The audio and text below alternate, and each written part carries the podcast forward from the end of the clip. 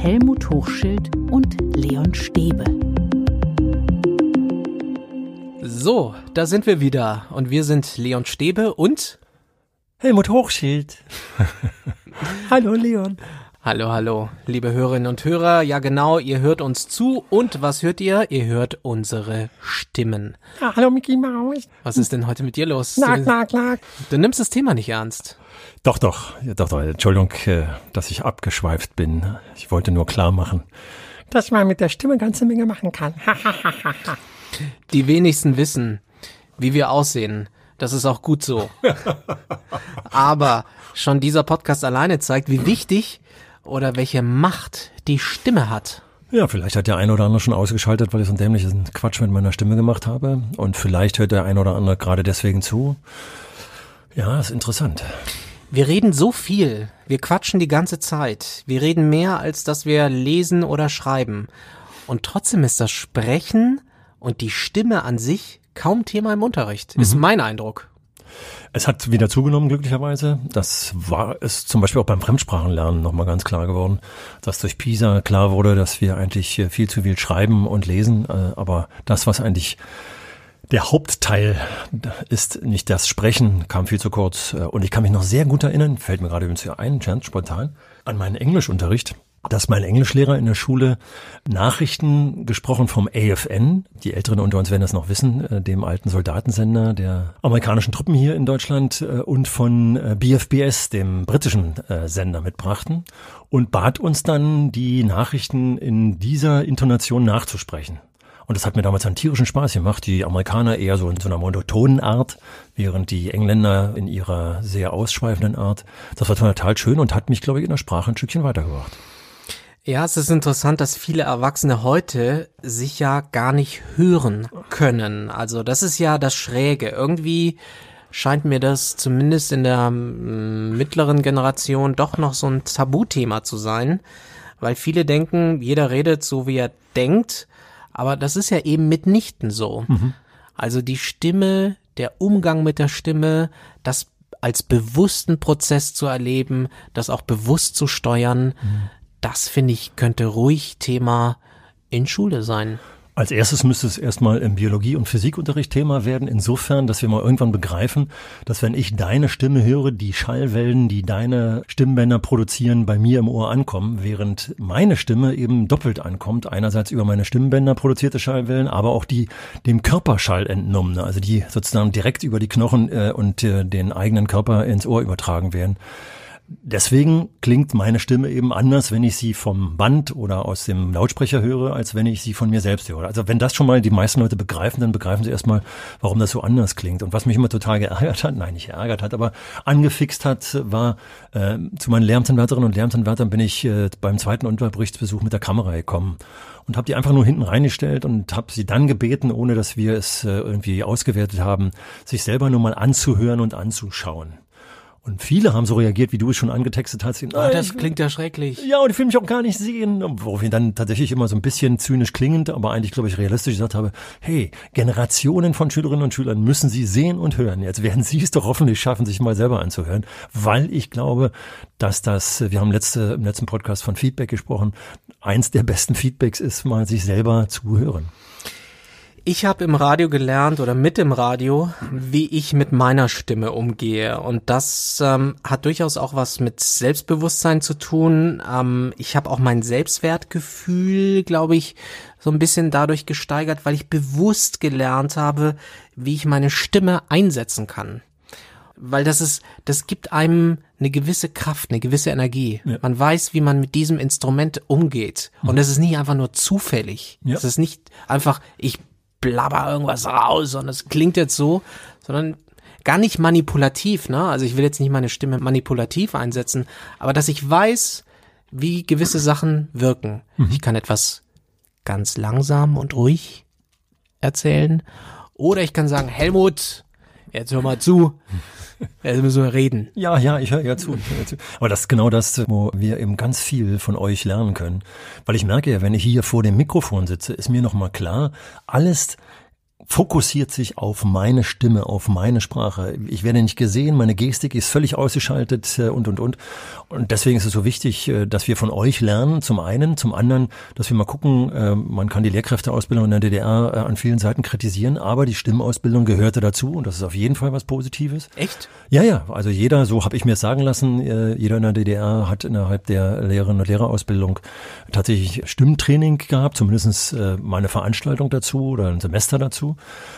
ich habe das äh, bei meinen Lehramtsanwärterinnen und Lehramtsanwärtern auch probiert, habe mal äh, einen Stimmtrainer reinbekommen. Das Problem ist, dass die, wenn sie kompetent sind, natürlich auch Geld verlangen und das hatten wir nie so richtig.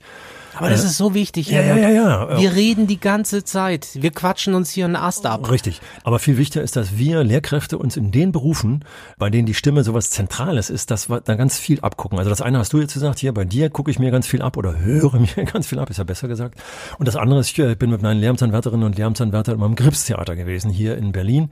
Das ist auch von anderen Theatern angeboten worden, weil du hast ja sehr schön eben mitgeteilt, was Stimme mit dem Selbstbewusstsein zu tun hat. Also auch das Auftreten, die Körperhaltung, die Gestik, die ist jetzt zwar heute hier nicht das Thema, aber das ist ja ein Zusammenspiel. Und eigentlich ist jede Lehrkraft, die vor einer Lerngruppe steht, im Prinzip auch ein Schauspieler oder eine Schauspielerin.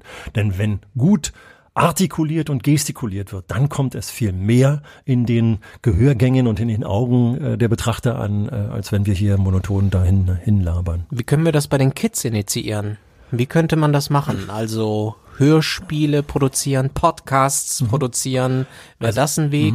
Also auf jeden Fall ist ein Teil der Antwort dessen, was ich eben schon mal angetextet habe, insofern, als dass die Tatsache, dass wir Lehrkräfte uns darüber im Klaren sind, dass die Stimme so wichtig ist, total gefährlich ist, weil wir immer denken, wir müssen die ganze Zeit reden. Also wie können wir bei den Kindern oder bei den Jugendlichen das initiieren, indem wir sie erstmal reden lassen? Und da geht's, da gibt's so tolle Beispiele. Also ein tolles Beispiel habe ich mal in einem anderen Podcast schon mal am Anfang erwähnt dass es äh, beim Gruppenunterricht darum ging, dass die Kinder so laut sprechen, dass zwar in der Gruppe sie verstanden werden, aber äh, die Klasse am anderen Ende der Klasse trotzdem noch kommunizieren kann. Und da hat eine Lehrkraft äh, die 30 Zentimeter Stimme äh, trainiert. Also da wurde das 30 Zentimeter Lineal äh, rausgeholt und äh, die Kinder haben jetzt mit dem Lineal so lange gesprochen, dass sie gerade noch so sich verstanden haben. Und das haben sie mehrfach geübt und schwuppdiwupp haben die zum Beispiel die Lautstärke der Stimme ganz toll kontrollieren können. Also das war ein ganz toller Kniff, den mir eben ganz toll gefallen hat. Umgekehrt ist es eben ganz wichtig, dass äh, wenn Kinder und Jugendliche präsentieren, und das hat in den letzten Jahren in der Schule glücklicherweise zugenommen, das ist eine der positiven Entwicklungen in der Schule, dadurch, dass die Schulabschlüsse über Präsentationsprüfungen äh, abgenommen werden, haben die Lehrkräfte viel häufiger Präsentationen mit eingebaut. Und das heißt, da steht ein Kind vor der Klasse und muss so eben artikulieren, dass äh, es auch noch hinten verstanden wird. Und das Schöne ist, hier wird Feedback-Kultur, das war beim letzten Podcast ganz oft äh, besprochen oder was das Thema beim letzten Podcast war, ganz oft trainiert, dass nach einem Vortrag dann die gesamte äh, Schülerschaft dazu gebracht wird, ein Feedback zu geben. Unter anderem das Feedback über Stimme und Verständlichkeit der Stimme. Na, da gibt's ja so viele Punkte. Also Lautstärke hast du gerade angesprochen, auch Modulation. Mhm. Ne? Also ich kann sehr eintönig sprechen. Ich kann sagen, guten Morgen, Herr Hochschild. Hier würde ich mir übrigens mal wünschen, dass auch Musikunterricht hierfür genutzt wird. Also Gesang ist ja im Prinzip eine Art von Modulation auch äh, dass bestimmte Textstellen, bestimmte gefühlvolle Textstellen anders gesungen werden, als einem, ein Marsch zum Beispiel intoniert wird. Und dass wir das viel stärker miteinander verknüpfen, was Stimme hier für Wirkung hat und das nicht im Musikbereich belassen, sondern aus dem Musikbereich in den anderen sprachlichen Bereich mit reinnehmen. Ja, und dass es eben kein Zufall ist. Ja. Zu wissen, Fall. dass ich es selbst in der Hand habe. Ja. Und jeder kann das lernen. Das ist kein, keine Rocket Science, mhm. sondern jeder und jede kann das lernen. Mhm. Und die Frage ist, natürlich verändert sich die Stimme, aber ich frage mich schon, ob man das nicht schon viel früher. Auf jeden Fall. Einfach. Und zwar kann man eben, wir, wir glücklicherweise sind wir ja schon sehr frühzeitig dabei und schon längere Zeit in der Schule, das ist ja nichts Neues, die Kinder mit Rollenspielen zu konfrontieren. Wir können uns alle an das Krippenspiel in der Kirche erinnern äh, am Heiligabend.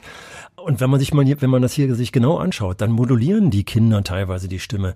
Und noch stärker habe ich das gerade empfunden. Ich war gerade kürzlich in meiner alten Schule, der Paul-Löbe-Schule, zu Besuch, weil dort äh, Sozialarbeiter ein Theaterstück einüben wollten, hatten schon ganz tolle Sachen fürs Theaterstück gemacht und dann kam die Schulschließung dazu. Andere hätten jetzt gesagt, na gut, dann müssen wir das Projekt äh, canceln. Die haben ein Hörspiel draus gemacht.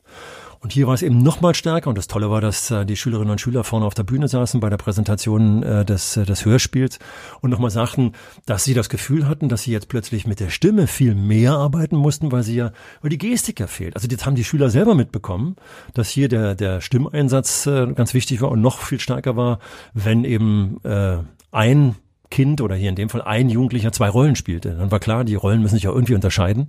Und das konnten sie sehr schön durch die Stimme machen. Und also äh, zum Beispiel hier mit den Aufnahmegeräten, das greift so ein bisschen in unseren Podcast Smartphone, äh, kleine Hörspiele mit dem Smartphone zu erstellen und dabei äh, zu sagen, hey, du spielst mal zwei Rollen. Einmal die Rolle des Vaters und einmal die Rolle der Mutter meinetwegen, beides mal die Eltern wie kriege ich die Mutter eben raus, indem ich die Stimme etwas höher und den Vater etwas tiefer setze und, und, und. Also da ist so viel drin und du hast völlig recht. Das ist fürs Leben so, so wichtig.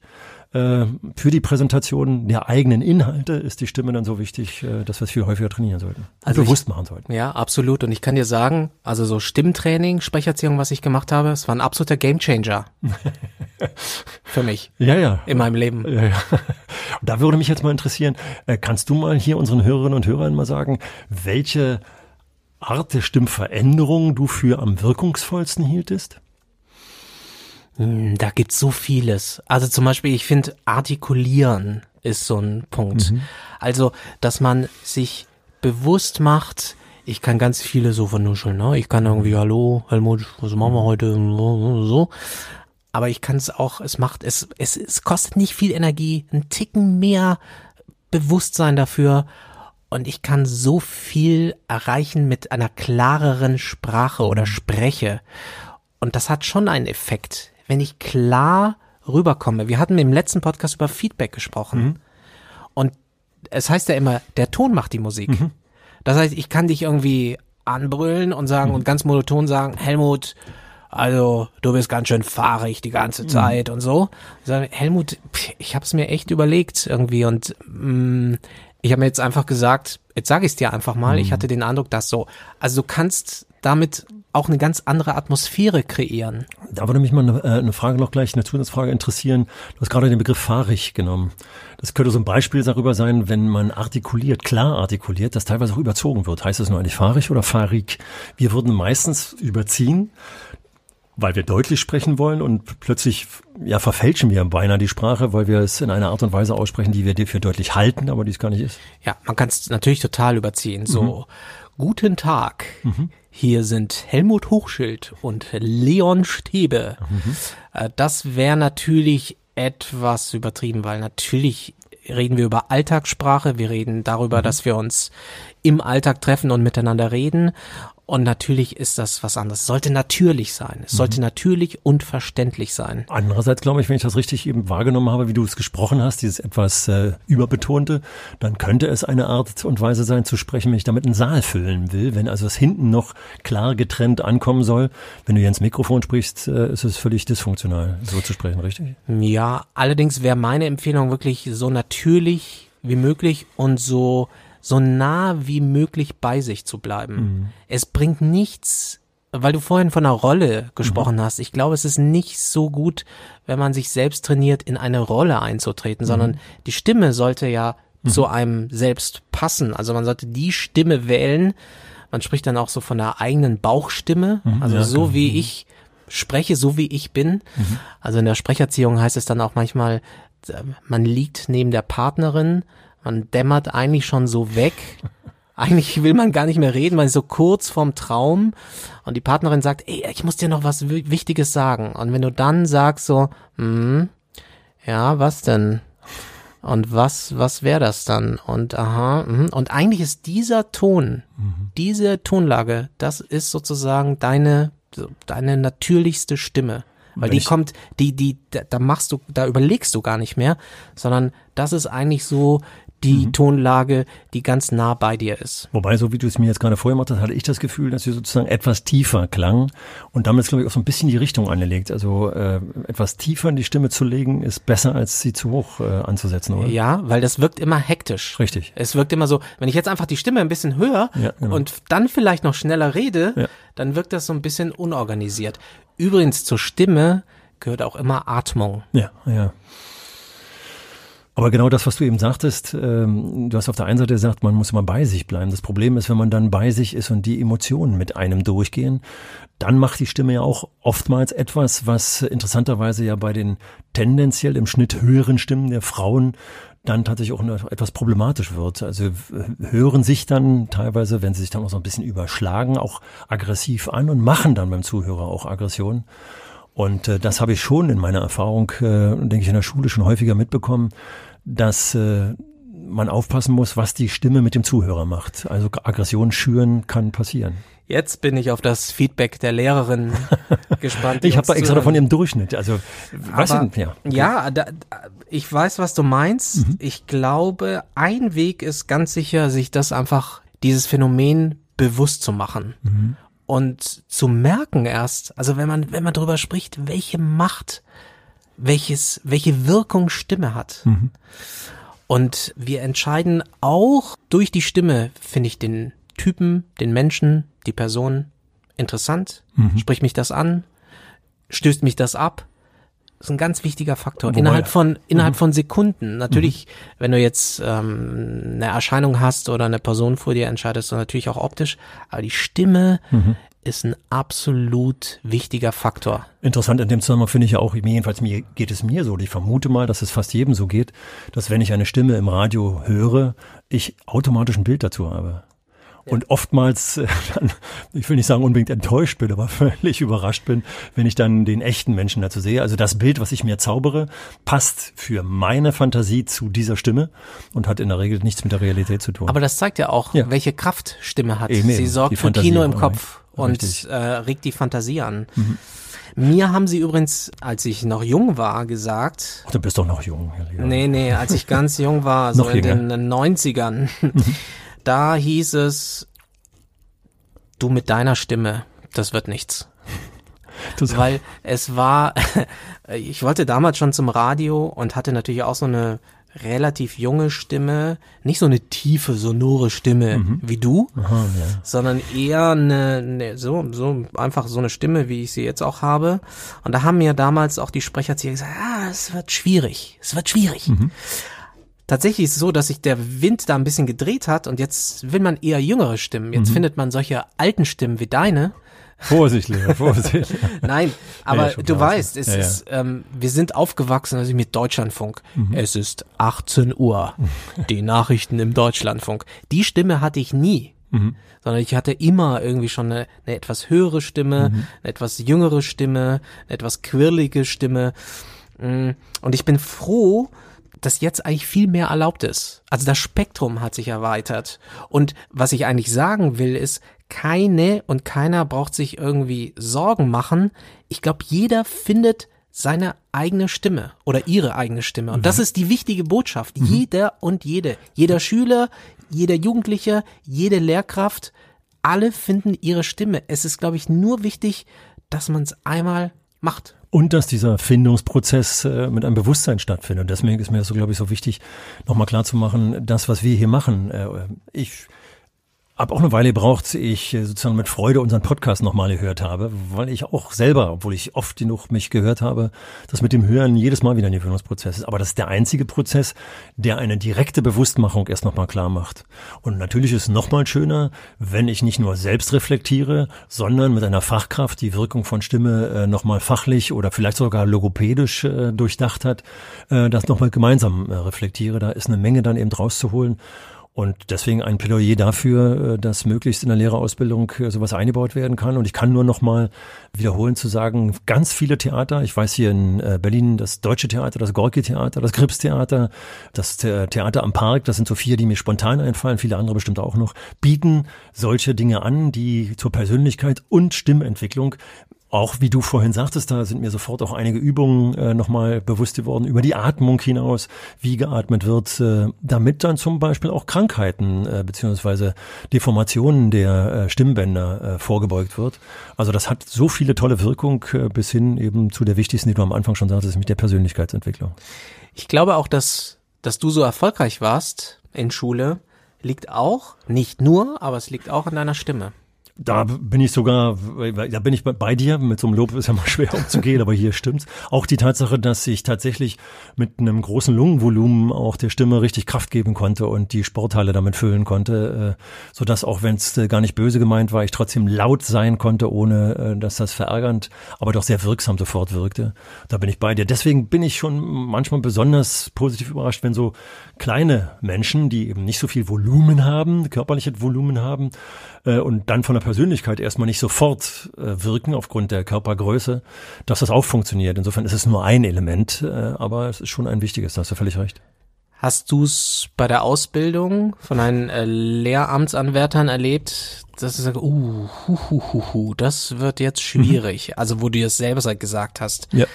Diese Person wird Schwierigkeiten mhm. haben im Klassenraum. Auch eben wegen der Stimme. Richtig, also einerseits tatsächlich, äh, wenn es so fiepsige Stimmen waren, die tatsächlich auch nicht bis zur letzten Ecke der Klasse durchdrangen. Da war dann eine Menge auch über die Position des Sprechenden in der Klasse äh, zu machen. Also ehe der sich aufgeblasen hat und dann doch fast geschrien hat, um hinten anzukommen, war dann mit dem darüber zu reden, auch die Position zu ändern. Dann bei der Sprache waren es Menschen, die äh, tatsächlich äh, von außerhalb zu uns kamen, die ja so als äh, Heimatsprache eine andere Sprache als Deutsch sprachen, wo sozusagen Schwaben ja, zum Beispiel. Ja, hat mich sehr geärgert. Ich weiß noch, dass ich bei der beim Staatsexamen hier in Berlin dafür kritisiert wurde, dass ich phasenweise Berlinert habe, was ich tatsächlich äh, bewusst eingesetzt habe, glaube ich schon damals auch bewusst eingesetzt habe. Nämlich, ich hoffe, man hört, dass ich Hochdeutsch sprechen kann, aber auch man hört hier, dass ich, wenn es persönlich wird, wenn es gefühlvoll wird, teilweise ins Berliner abrutsche. Und ich glaube, dass das in der Ansprache mit den Jugendlichen auch eine positive Wirkung hatte. Aber dafür bin ich kritisiert worden. Und warum habe ich das gerade im Zusammenhang mit den Schwaben gesagt? Weil ich gerade in einer Schule ausgebildet wurde. Das war damals die Zeit, äh, wo die männlichen äh, Lehrkräfte oftmals hier nach Berlin gekommen sind, nach Westberlin gekommen sind, um der Bundeswehr zu entfliehen. Da waren ganz viele äh, aus Baden-Württemberg, die da wo so eigenartige grammatische Konstruktionen bastelten.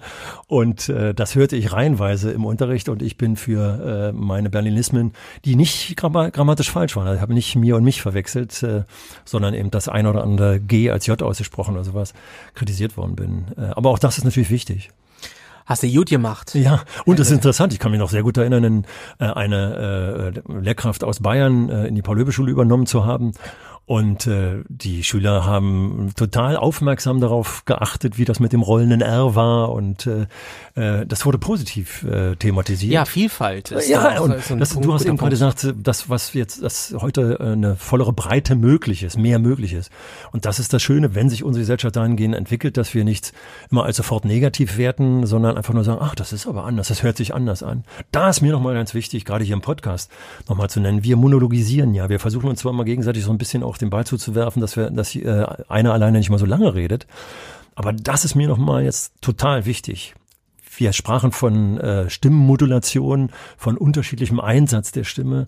Am besten lässt sich das übrigens machen, indem man nicht so lange redet, äh, sondern tatsächlich viele Menschen reden lässt. Also zum Beispiel dieses fragend entwickelnde Unterrichtsgespräch. Das ist sowas von äh, dysfunktional für den Lernprozess wenn man es lange durchführt, und es gibt noch Lehrer, die führen das den ganzen Unterricht durch, lass die Kinder reden, dann haben wir nämlich unterschiedliche Stimmen. Und vielleicht kannst du ja nochmal, Leon, ich denke, ihr redet ja im Rundfunk darüber, wie lange sind eigentlich die Aufmerksamkeitsspannen beim Zuhören? Gibt's da so Orientierungswerte?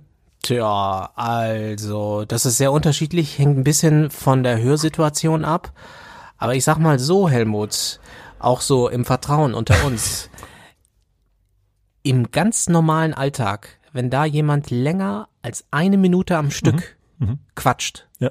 Eine Minute, 60 Sekunden. Ab der 60. Sekunde fängt man an, nervös zu werden. So, mhm. was will der mir eigentlich sagen? Ja.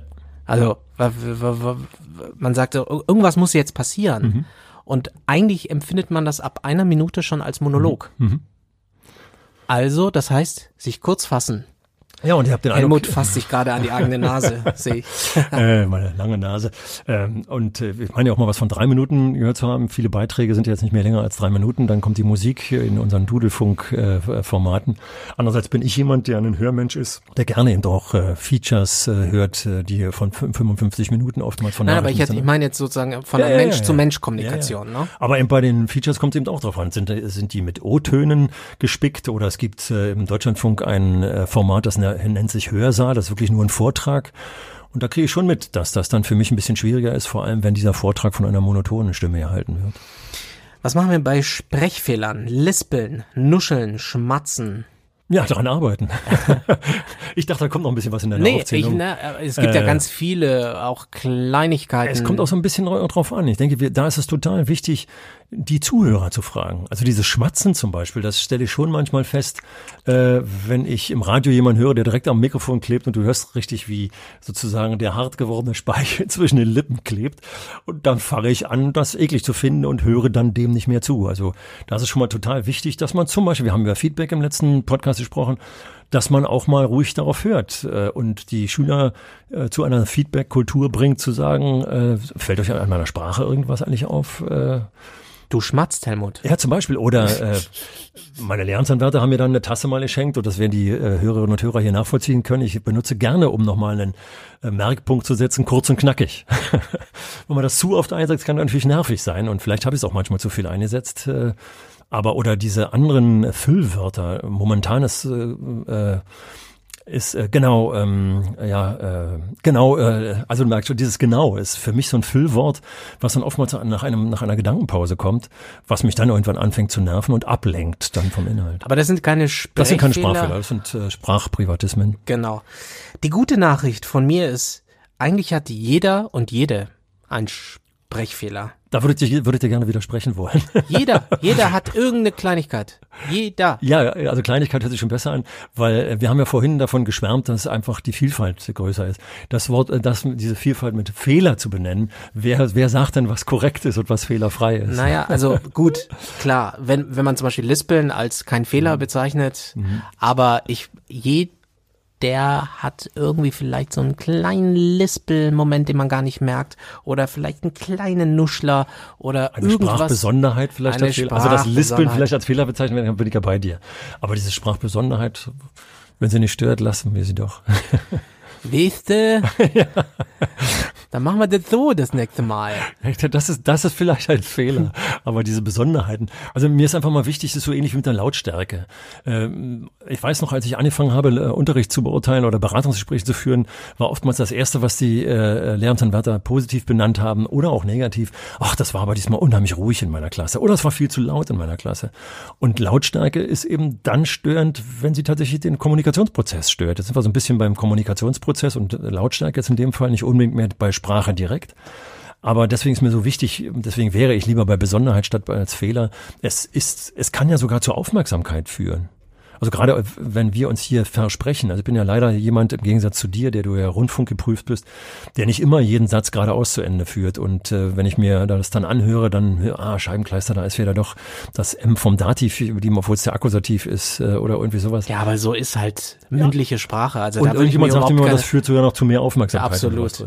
Meine Sprecherzieherin hat immer gesagt, sie kann anhand meiner Stimme erkennen, wie es mir geht. Ja, das glaube ich auch, ja.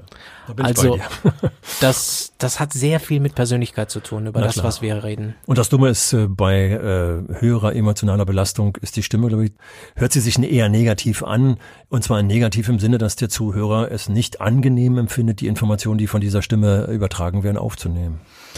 Deshalb ein super Tipp oder wie man heutzutage sagt, ein Life-Hack. Macht Sprecherziehung. Das bringt immer etwas. Manchmal zahlt es auch die Krankenkasse. Informiert euch da mal. Ich bin mir ziemlich sicher, dass ihr da auf jeden Fall einen Teil da auch davon erstattet bekommt, denn jeder braucht die Stimme.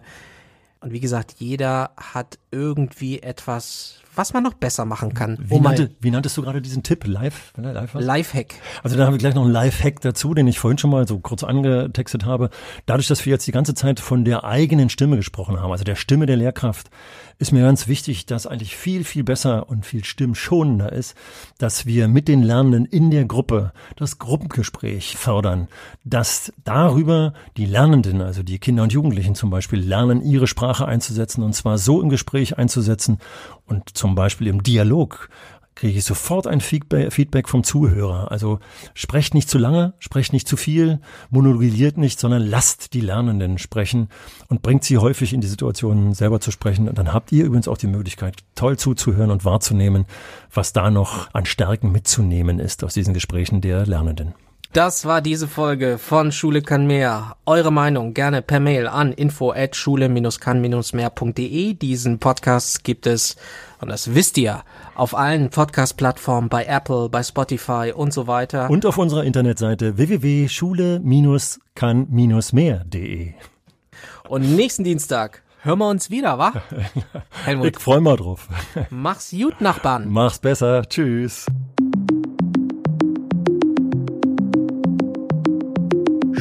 Schule kann mehr.